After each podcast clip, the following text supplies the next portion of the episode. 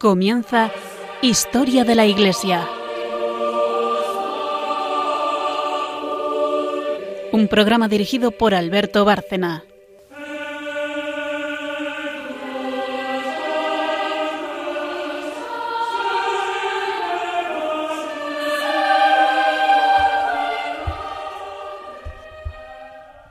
Buenas noches, oyentes de María y de nuestro programa Historia de la Iglesia.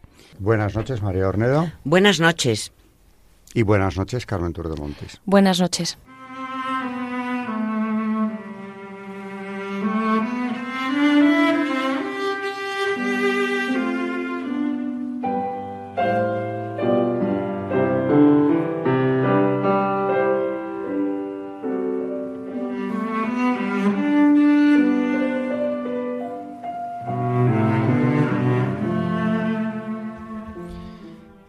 El sumario del programa, como hacemos siempre al empezar, eh, para quien no nos siga y quien nos siga lo recuerde, eh, consiste en hablar de las tres partes, las tres secciones que tiene el programa.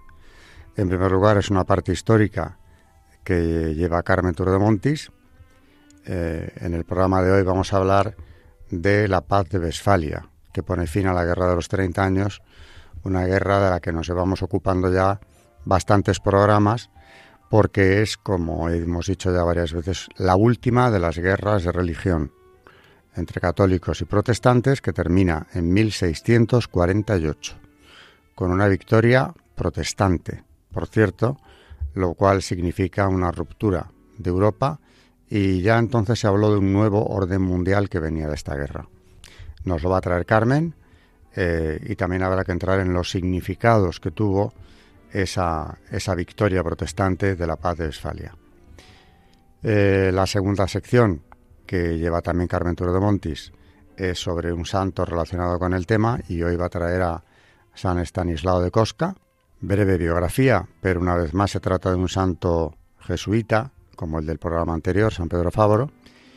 Y en la tercera y última sección, que corre a cargo de María Ornedo, pues seguiremos con el tema de la Eucaristía. Ella ya en el programa anterior empezó nuevamente con los Santos Padres y hoy va a continuar con ellos. Eh, este es el sumario y empezaremos ya enseguida, después de la pausa, con la sección de Carmen, la parte histórica.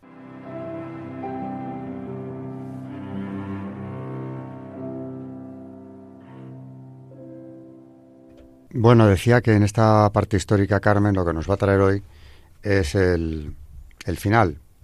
Eh, el trágico final de la Guerra de los 30 años, una guerra en la que, como ya hemos dicho y repetido, España consigue ganar para las armas católicas, casi en solitario, los tres primeros periodos de esta guerra, para ya en el último y cuarto periodo perder la misma, porque Francia, lo vimos en el programa anterior, eh, consigue traer la guerra a España, a territorio español, convirtiéndola en una guerra civil, lo cual hace que Cataluña se subleve y España o Castilla tenga una guerra contra, contra Cataluña durante bastante tiempo, eh, dura una década, más de una década esa guerra, y claro, esto bloquea a las tropas españolas que ya no pueden ir al centro de Europa a defender la fe frente a la herejía. Se pierde Portugal, que aprovechando la coyuntura se independiza. En fin, es la gran crisis española de 1640, eh, generalmente muchos historiadores hasta ahora han venido hablando de la crisis española del siglo XVII. Yo niego que esa crisis eh, sea manifiesta ni mucho menos antes de 1640, que es cuando se produce la invasión francesa de Cataluña y comienza esta guerra civil que acabo de mencionar.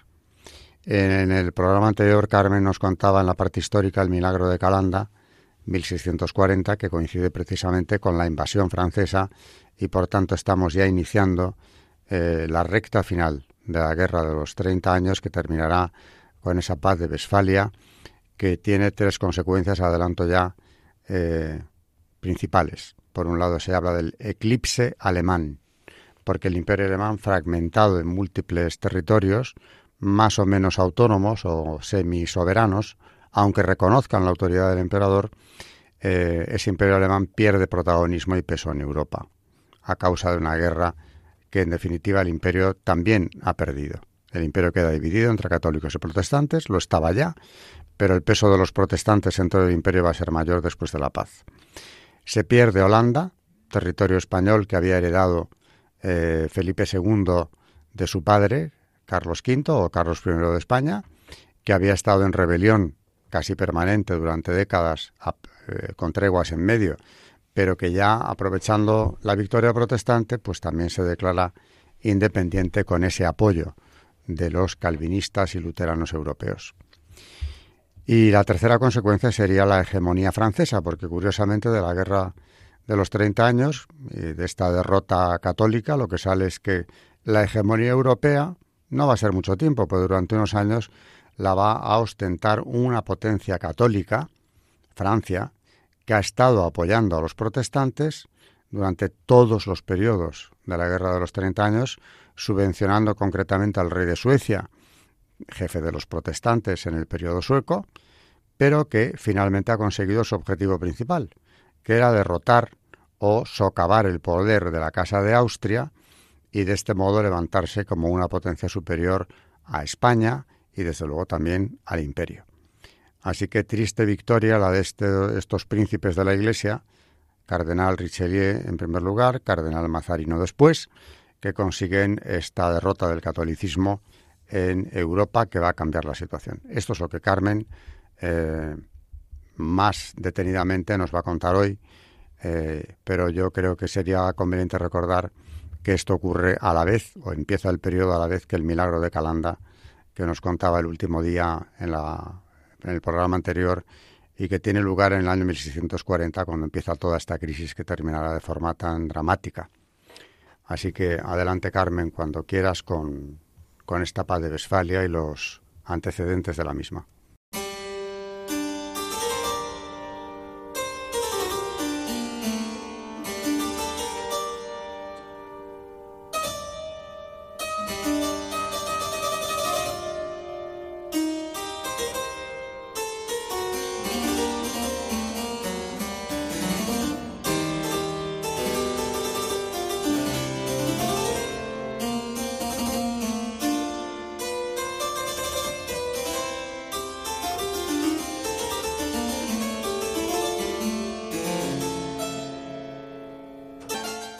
Están escuchando en Radio María Historia de la Iglesia, dirigido por Alberto Bárcena.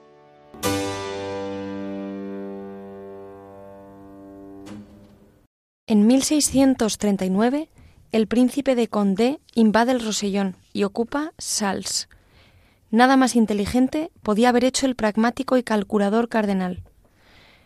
Había introducido la guerra en suelo español y precisamente en un territorio que contaba con instituciones propias, respetadas y juradas por los reyes durante siglos.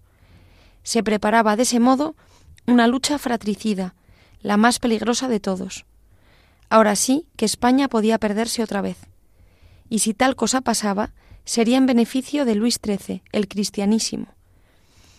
El conde duque pondría en práctica su proyecto, la unión de armas, que ya se miraba con rechazo en los reinos de la Corona de Aragón, muy celosos de sus libertades, porque lo que pretendía era que todos los reinos y señoríos de la monarquía hispánica contribuyeran proporcionalmente, según su riqueza y población, a la defensa común, sin tener en cuenta fueros o instituciones locales de cada uno de ellos.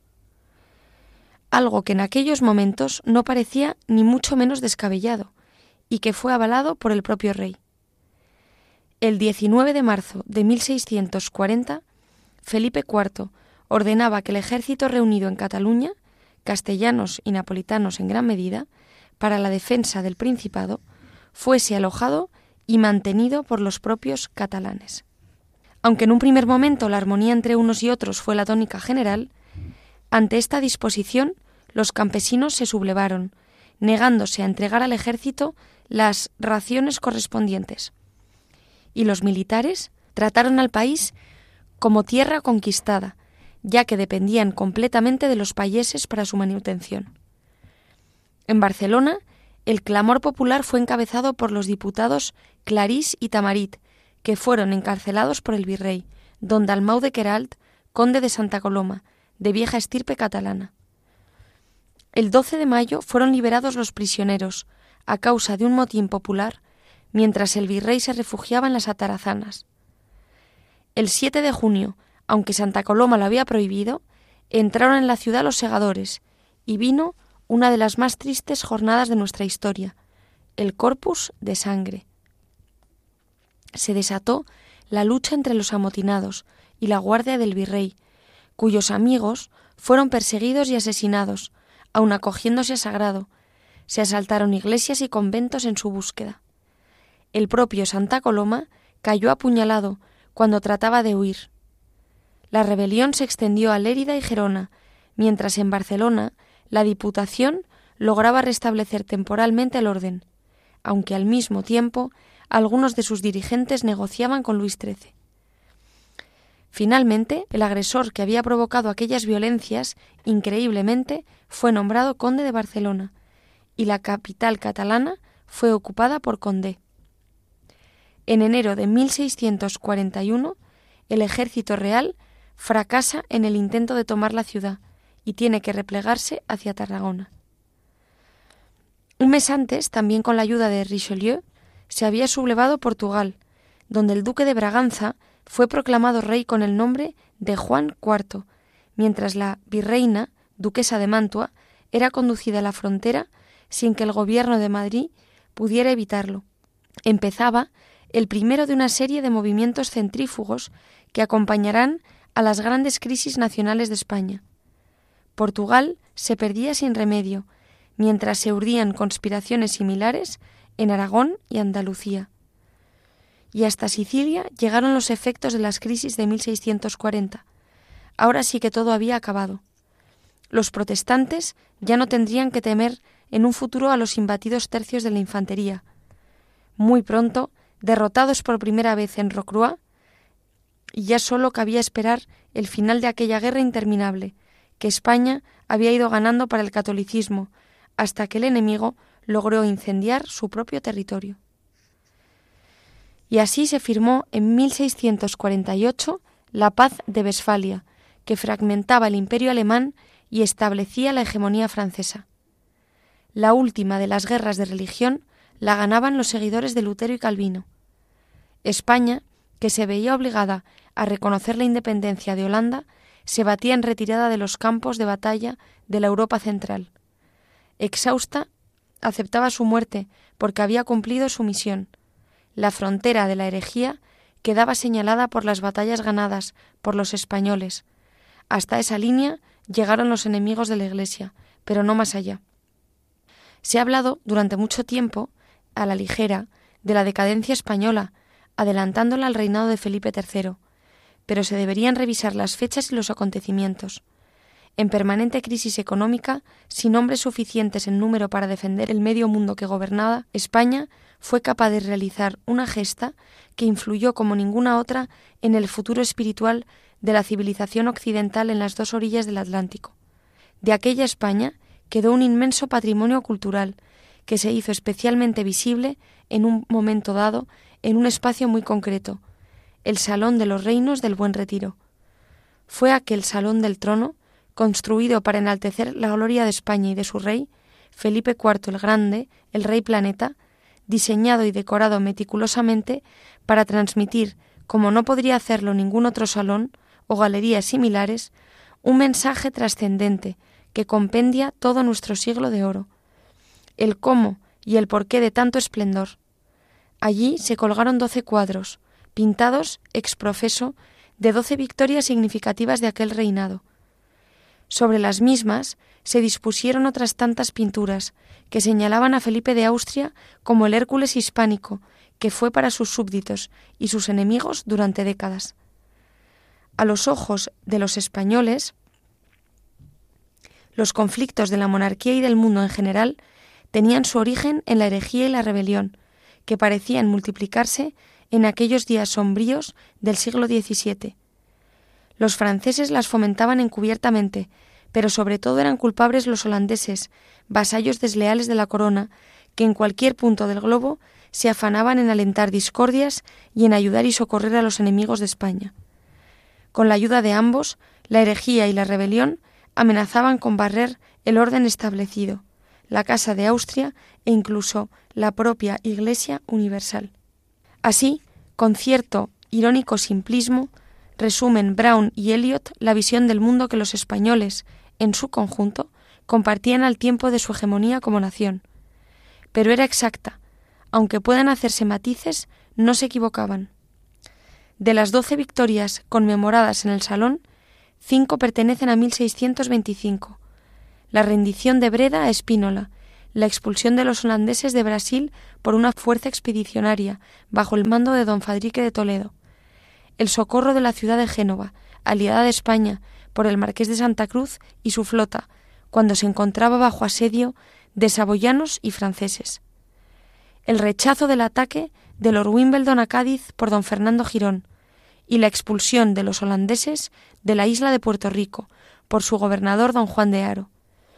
De los siete lienzos restantes, dos representan victorias obtenidas antes de 1625 la captura por Ambrosio Espínola de Jülich, en la Baja Renania, el 4 de febrero de 1622, tras meses de asedio, y la victoria de don Gonzalo de Córdoba en Fleurus, el 29 de agosto de 1622, sobre las fuerzas protestantes alemanas mandadas por Christian de Brunswick y Ernst von Mansfeld. A todas estas debería unirse la victoria de Nordingen, obra de Rubens, mucho más teniendo en cuenta que fue ganada por el propio hermano del rey. Sobre cada una de aquellas victorias colgaban la serie de los trabajos de Hércules, realizada por Zurbarán, el héroe separando los montes de Calpe y Avila, dando muerte al rey Gerión, luchando contra el toro de Creta, el jabalí de Erimanto, el león de Nemea. Eran emblemas simbólicos del esfuerzo sobrehumano realizado por la Majestad Católica en defensa de sus derechos y por encima de todo los de la Iglesia. Jamás se ideó una declaración más efectiva del poder, la gloria y virtud de los Habsburgos españoles. Vengo a repetir, como resumen a todo lo que Carmen nos acaba de contar, que no soy el único. Ahora hay un movimiento revisionista en cuanto a eso de la decadencia española del siglo XVII, porque ese cúmulo de victorias que se representaron o se encargaron para el Salón de Reinos, el equivalente a un Salón del Trono, en el Palacio del Buen Retiro, eh, precisamente escenifican lo contrario. Victoria tras victoria de las eh, fuerzas españolas, normalmente frente a la herejía. Hay victorias contra Francia, pero es que Francia está apoyando a la herejía. La mayor parte de las que se representan en el Salón de Reinos son victorias contra los calvinistas o los luteranos o los anglicanos, que todos a una están atacando a la monarquía hispánica que era el gran apoyo, el gran baluarte de la defensa del catolicismo. El imperio, ya lo hemos dicho en otros programas, estaba dividido y aunque el emperador siempre fue católico, me refiero al alemán, eh, evidentemente tiene un imperio dividido, tiene un imperio en el que hay protestantes y hay católicos. Y eso le, da una debilidad grande a la hora de defender la integridad del dogma. Solo España, con su enorme monarquía hispánica, con aquel imperio que nunca quiso llamarse así, eh, estaba en condiciones de frenar el furor. El furor ya vimos que se le, se le otorga a esa figura el nombre del furor, esa figura que está a los pies del emperador, de Carlos V o I de Alemania, que puede representar bien al Islam o bien a la herejía. Ambas fuerzas, naturalmente, enemigas del catolicismo. Hasta que llegó lo que Carmen nos acaba de contar. El ataque francés, inteligentísimo, que introduce la guerra en territorio español y con esto desbarata todos los planes de la Majestad Católica y de sus gobiernos, porque hay que acudir prontamente a sofocar una guerra que puede destruir el mismo núcleo, la base de la monarquía hispánica. De no haber sido por esta intervención francesa, evidentemente la paz de Westfalia no hubiera tenido lugar, pero ocurrió. Y en las ciudades de Münster y Osnabrück, en 1648 se decide la suerte de Europa y queda el continente dividido en dos partes. La católica, que se distingue porque su límite está donde las armas españolas consiguieron la victoria eh, con tanto esfuerzo, y la Europa protestante, que es lo contrario, donde las armas españolas no consiguieron imponerse. ¿Qué hay entre una frontera y la otra? es muy sencillo y aunque no esté de moda recordarlo, esa frontera divide Europa en dos partes. La que conserva los siete sacramentos eh, incólumes, que es la parte católica, la parte que España consiguió defender, y la que los suprimió, ya con Lutero y con Calvino, conservando únicamente dos, en principio, bautismo en cualquier iglesia cristiana y Eucaristía de aquella manera, puesto que Eucaristía realmente no existe nada más que en la Iglesia Católica, puesto que la transustanciación solamente se da en la católica. Lo otro, lo que llaman la cena, en las iglesias reformadas, no es una Eucaristía real, no está la presencia real de Cristo. Eh, como demostración de que esto es así, en el mundo protestante no existe el sacramento de la penitencia. Por tanto, todos ellos estarían, si es que hubiera transustanciación, convulgando en pecado mortal, como dice San Pablo, comiendo su propia condenación. Nada menos que esto es lo que distingue eh, o lo que diferencia lo que hay a un lado de la frontera de lo que hay al otro. De manera que la victoria española, aunque no fuera todo lo grande que parecía que iba a ser eh, 1620 o 30, no deja de ser una victoria de enorme trascendencia histórica e, eh, y también espiritual. Si la Iglesia Católica no se vino abajo, eh, si no fue todo el continente sometido a la reforma eh, protestante, la mal llamada reforma, es porque tuvo el dique de las armas españolas. Mientras tanto, se está evangelizando todo un nuevo mundo, todo el continente americano, donde la fe católica arraiga, a pesar de que también allí hay ataques de, la herejía. Holandeses, ingleses, eh, están tratando de quedarse con la mayor parte posible de aquel continente con ataques permanentes contra España. O sea que es un siglo este el XVII de lucha permanente entre potencias europeas, pero también una lucha en contra o a favor de la integridad del dogma católico. Eh, dicho esto, hemos terminado la parte histórica por hoy con esta paz de Westfalia y pasaremos a la segunda sección enseguida, que es el santo que nos trae Carmen hoy.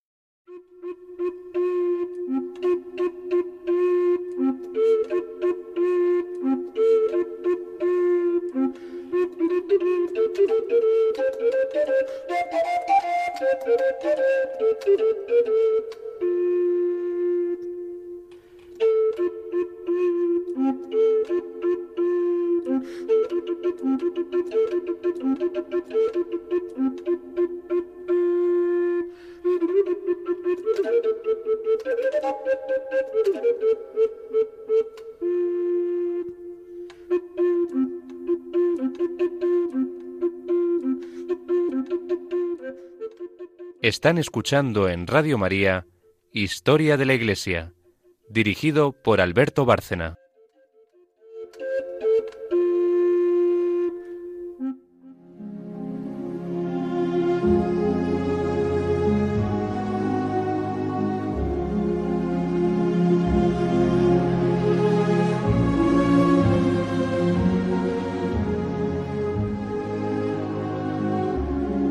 Santos en la historia de la Iglesia.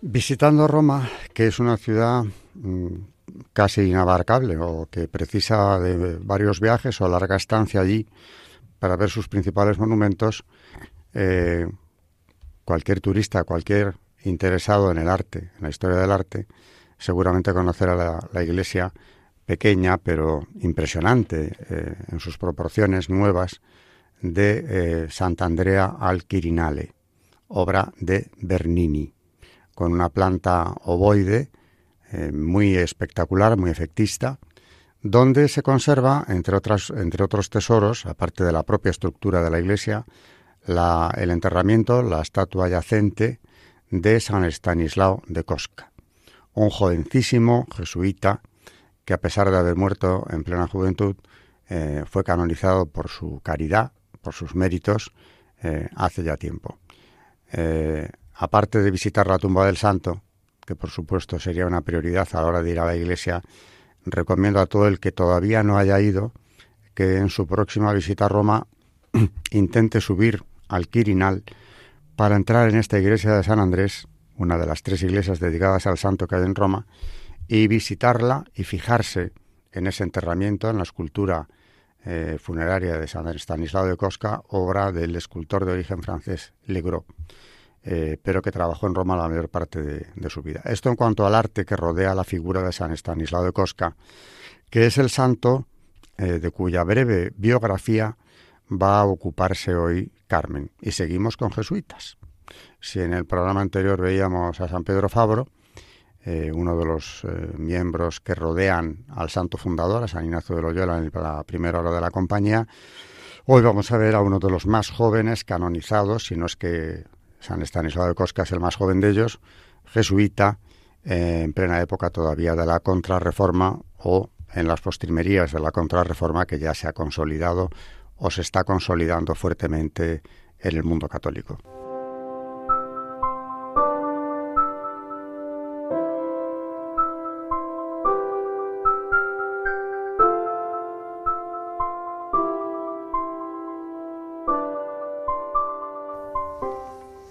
Los hermanos de Stanislao, por orden de nacimiento, eran Pablo, Adalberto, Nicolás, Ana y una última hermana de la que no se conoce el nombre.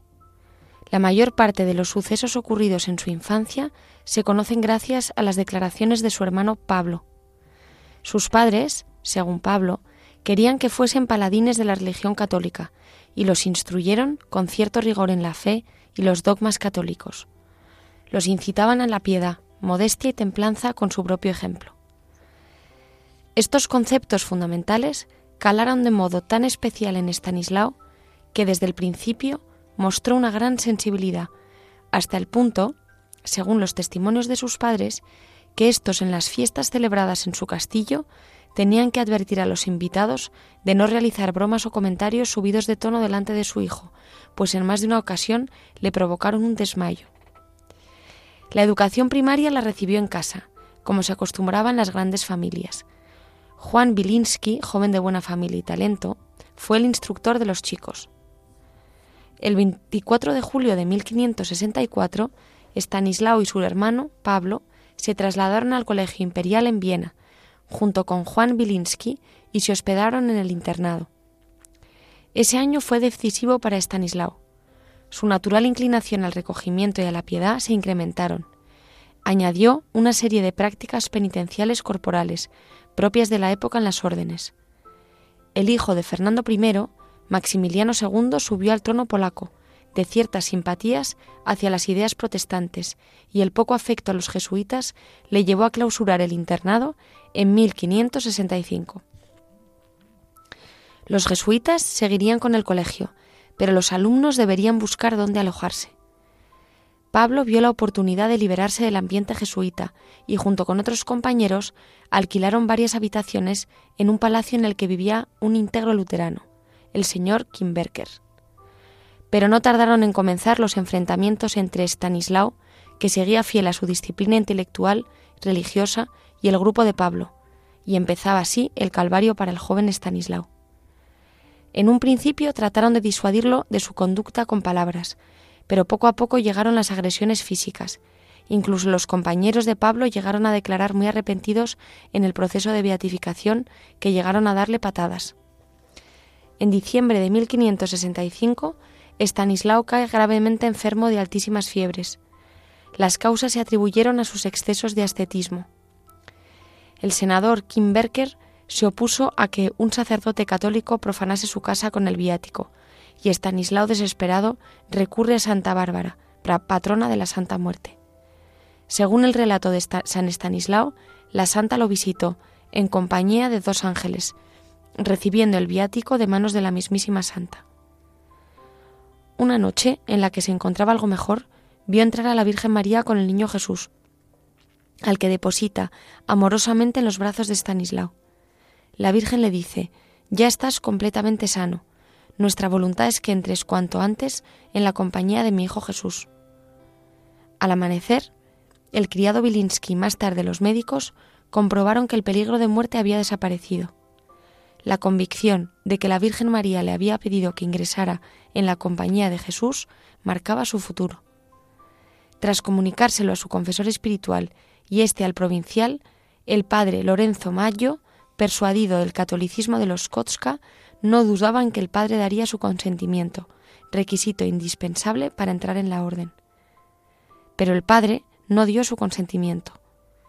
El futuro de los hijos de los nobles pasaba por dignidades civiles, políticas o altos cargos eclesiásticos, y lo que deseaba Stanislao estaba fuera de lugar por completo. Estanislao hizo voto ante la Virgen de entrar en la compañía. Su hermano Pablo montó en cólera al conocer su decisión, y a Estanislao ya solo le quedaba hacer una cosa, huir. La partida de Stanislao tuvo lugar el 10 de agosto del 1567, festividad de San Lorenzo Mártir. Estanislao se desprendió de sus ropas y se vistió como un peregrino, partiendo hacia Augsburgo, donde debería encontrarse con el provincial de los jesuitas, alemanes, San Pedro Canisio. Esto le fue aconsejado por un jesuita portugués, Francisco Antonino, quien le entregó a Stanislao una carta de presentación para San Francisco de Borja. Enterado su hermano de la huida de Stanislao, trata de alcanzarlo en camino, pero un prodigio divino hace que pase a su lado sin reconocerlo, aunque Stanislao sí que lo reconoce. Al llegar a Augsburgo, Pedro Canisio no se encontraba allí, así que siguió su camino hasta la Bávara Dilinga para encontrarse con él, una vez allí, Pedro Canisio opta por una decisión intermedia que llamó tiempo de prueba. En el colegio de Dilinga se incorporó como criado. Limpiar los cuartos del internado y ayudar en la cocina fueron sus funciones. Por fin es enviado a Roma para que ingrese allí. Llega a Roma el 25 de octubre y le entrega la carta de presentación a San Francisco de Borja, general de la Orden. Fue admitido en el noviciado situado cerca de la iglesia de San Andrés del Quirinal, el 28 de octubre. Hay una gran cantidad de testimonios sobre la bondad, atractivo y encendido amor de Stanislao hacia Dios y la Virgen. También se le adjudican una serie de visiones y queda constancia de su obsesión con la muerte como encuentro final con Dios. El 1 de agosto de ese año, festividad por aquel entonces de la Virgen de los Ángeles, Pedro Canisio tuvo una charla con los novicios. Una de las tesis era la de vivir al día y en concreto cada mes como si fuera el último de la vida. Stanislao les comentó a sus compañeros a propósito de esa tesis. Para todos, esta charla es una exhortación de advertencia, pero para mí es la voz de Dios. Voy a morir este mes. El día 10 escribe una carta a la Virgen que oculta en el pecho. Al comulgar el día de San Lorenzo, le pide al santo que el día 15 termine su vida. Cae enfermo ese mismo día, siendo trasladado a la enfermería con una altísima fiebre. El 14 sufre un desmayo. A la medianoche recibe tumbado en el suelo, por deseo propio, la unción de enfermos, y una luz ilumina su rostro. Se pone a rezar mientras, con la mirada, y recorre a los presentes. El padre Ruiz, maestro de novicios en la casa profesa, se le acerca pensando que Stanislao desea algo, pero éste le relata su visión. La Virgen, acompañada de un coro de vírgenes, viene para llevárselo al cielo en el día de la Asunción. Fallece a las tres y cuarto de la madrugada del día de la Asunción, con un rosario en la mano y una vela encendida, símbolo del amor a la Virgen y de su fe. Una vez muerto, su popularidad en Roma fue en aumento. Por parte de la Orden, se actuó de modo no habitual, como fue el cubrir con flores el cadáver y por expreso mandato del general depositar su cuerpo en un ataúd de madera. Se propagó después su culto y relatos, elogiando las virtudes. Pablo Kolska llega a Roma ignorante de la muerte de su hermano, para una vez más tratar de disuadirlo. Al enterarse de lo sucedido y contemplar la veneración multitudinaria, se conmueve interiormente y comienza su conversión. Dos años después de su muerte, al abrir la tumba, para extraer algunas reliquias, su cuerpo se encontraba incorrupto. En 1571, al abrir de nuevo su sepulcro, ya solo quedaban huesos. En los años sucesivos, la devoción va en aumento porque los milagros obrados por el santo comienzan a proliferar.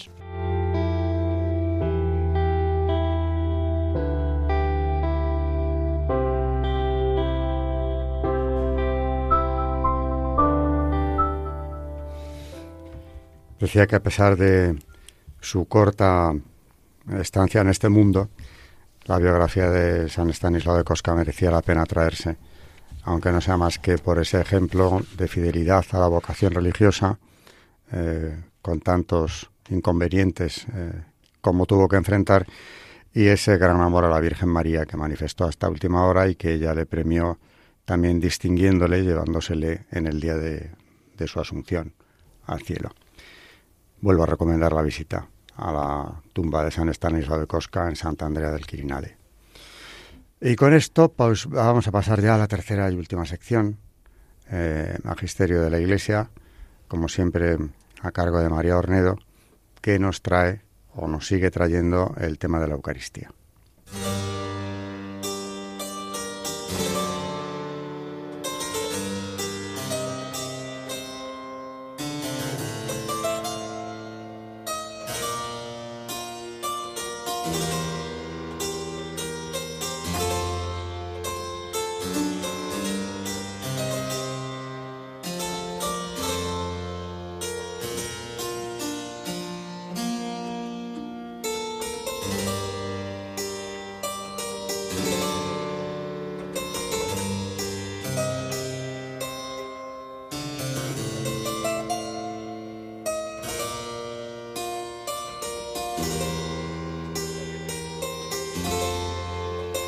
Están escuchando en Radio María Historia de la Iglesia, dirigido por Alberto Bárcena.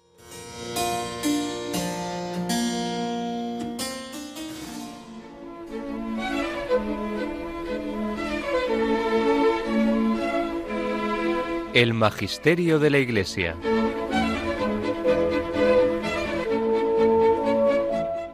El último día nos quedamos en, eh, seguimos con el tema de la Eucaristía y ahora con los Santos Padres.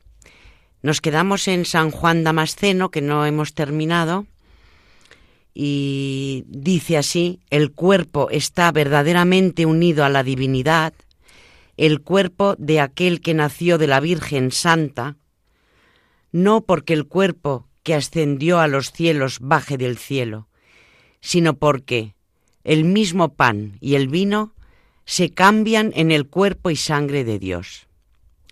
Si preguntas la manera de cómo se realiza esto, conténtate con oír que se realiza por medio del Espíritu Santo, del mismo modo que el Señor, por medio del Espíritu Santo, tomó carne para sí y en sí de la Santa Madre de Dios.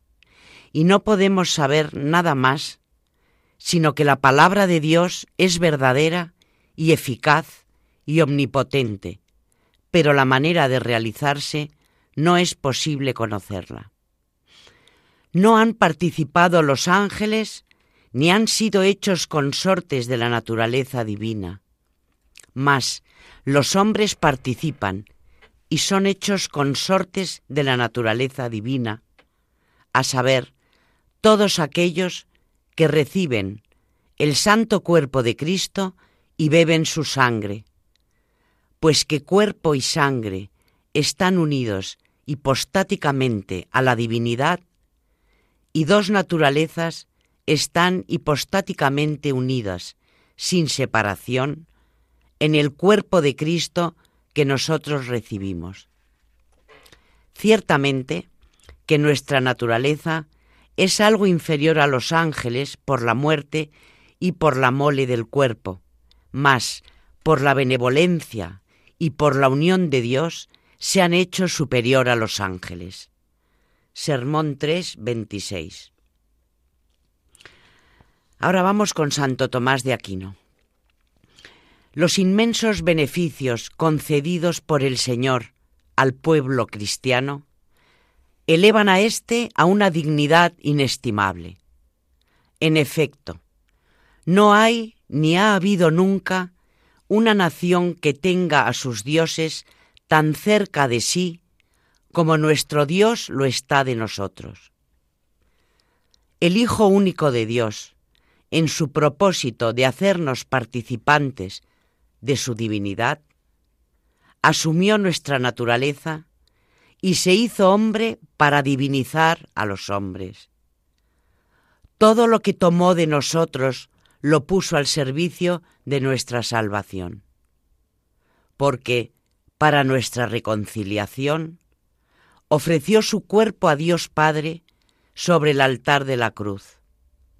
Derramó su sangre como rescate para rescatarnos de nuestra condición de esclavos y purificarnos de todos nuestros pecados por el baño de la regeneración para que permaneciese entre nosotros el continuo recuerdo de tan gran beneficio, dejó a los creyentes su cuerpo como alimento y su sangre como bebida bajo las especies de pan y de vino.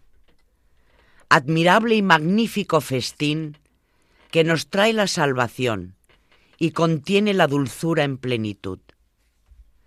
¿Es posible encontrar algo más parecido que esta comida en la que se sirve no carne de terneros ni de machos cabríos, sino a Cristo verdadero Dios? Sacramento maravilloso donde el pan y el vino se cambian sustancialmente en el cuerpo y la sangre de Cristo, de tal modo que Cristo, Dios y hombre perfecto, está contenido bajo las humildes especies del pan y del vino.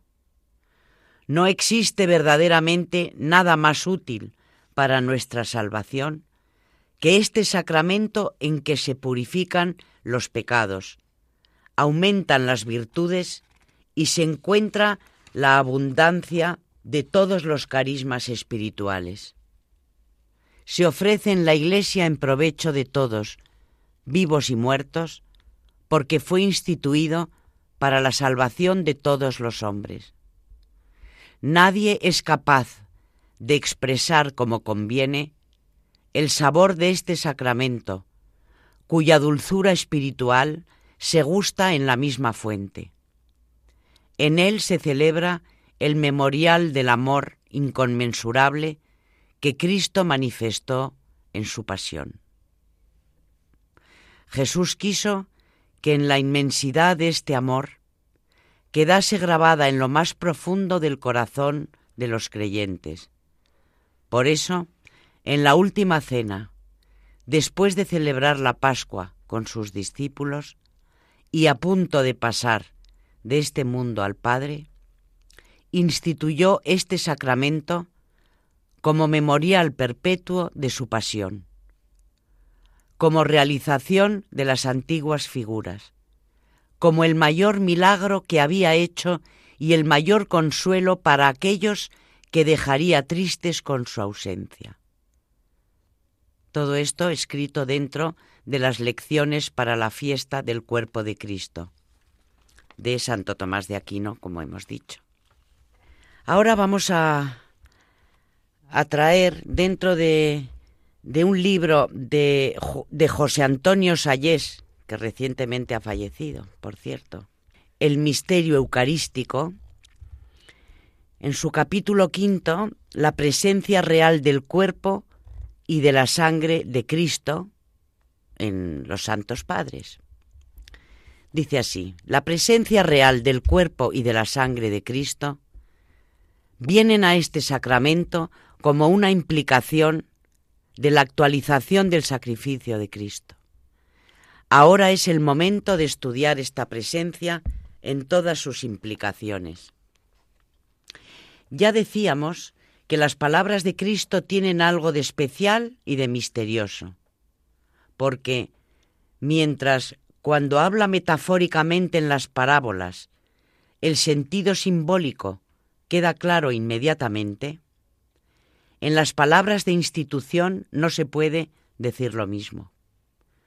Una parábola se relata simplemente para ser escuchada, pero no para ser ejecutada, y no tendría sentido el mandato de reiteración. Por otro lado, las palabras de Cristo presentan su cena como memorial de su sacrificio redentor y la celebración del memorial pascual implica la presencia de la víctima del Cordero. Por fin, las palabras de Cristo en San Juan hablan claramente de comer su cuerpo y su sangre. Si no coméis la carne del Hijo del Hombre y no bebéis su sangre, no tenéis vida en vosotros. Juan 6, 53. Y lo mismo vino a decir San Pablo en 1 Corintios 10, 16, cuando enseña que la copa de la bendición que bendecimos es comunión con la sangre de Cristo y el pan es comunión con el cuerpo de Cristo. Lo mismo en 1 Corintios 11, 29, cuando se recuerda que el que come y bebe sin discernir el cuerpo, come y bebe su propia condenación. Todo ello lleva, sin duda, a una interpretación realista de la presencia de Cristo en la Eucaristía. En cuanto uno estudia la tradición, se percata inmediatamente de que desde un principio la Iglesia entendió las palabras de Cristo. Esto es mi cuerpo, esta es mi sangre, de forma real, en parangón con la afirmación que se hacía de Cristo, es Dios. En ambos casos, el realismo se tomó tan en serio que la Iglesia lo llevó hasta las últimas consecuencias, la transubstanciación de la Eucaristía y el consustancial de Nicea. La presencia real en los padres. La doctrina de los padres sobre la presencia real no está desarrollada sistemáticamente por ellos debemos tener en cuenta que en su época no hubo ningún ataque a la presencia real. No hay que olvidar tampoco que existió la disciplina del arcano, según la cual la Eucaristía se ocultaba a los no creyentes. A pesar de ello, la confesión de la presencia real del cuerpo y sangre de Cristo en la Eucaristía es continua clara y decidida, al tiempo que comienza en ellos un intento de reflexión sobre cómo tiene lugar esta presencia. El lenguaje y la terminología se van depurando poco a poco y se irá preparando el terreno para síntesis posteriores.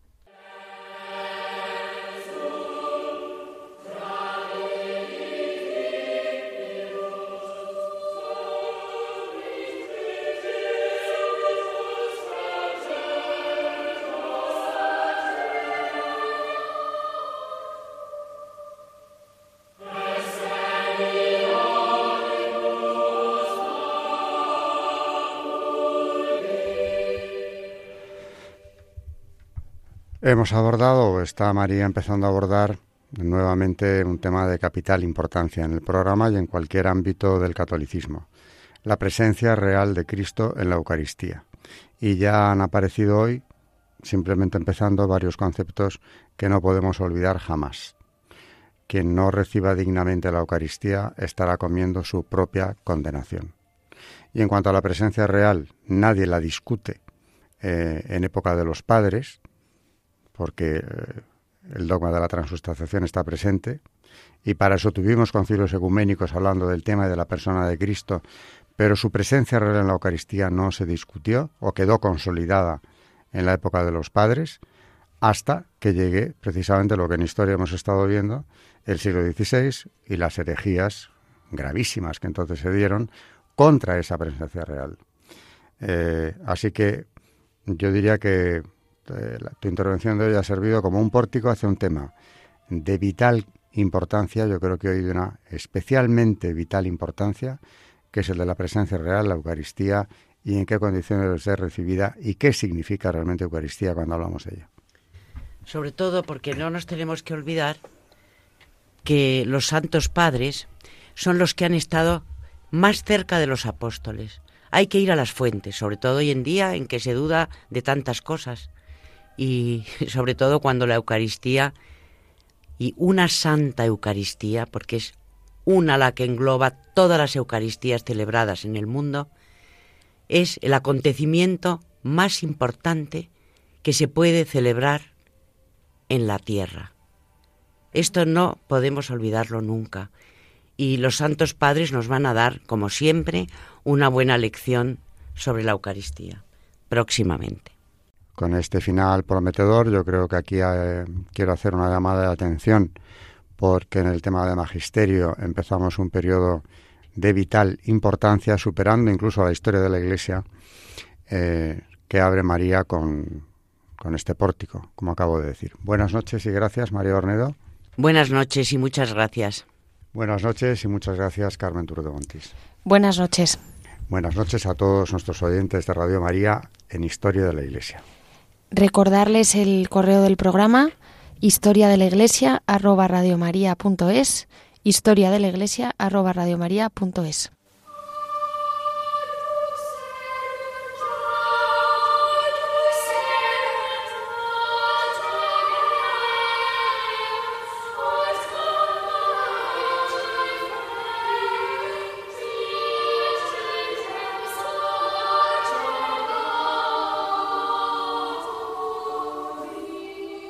Han escuchado Historia de la Iglesia, un espacio dirigido por Alberto Bárcena.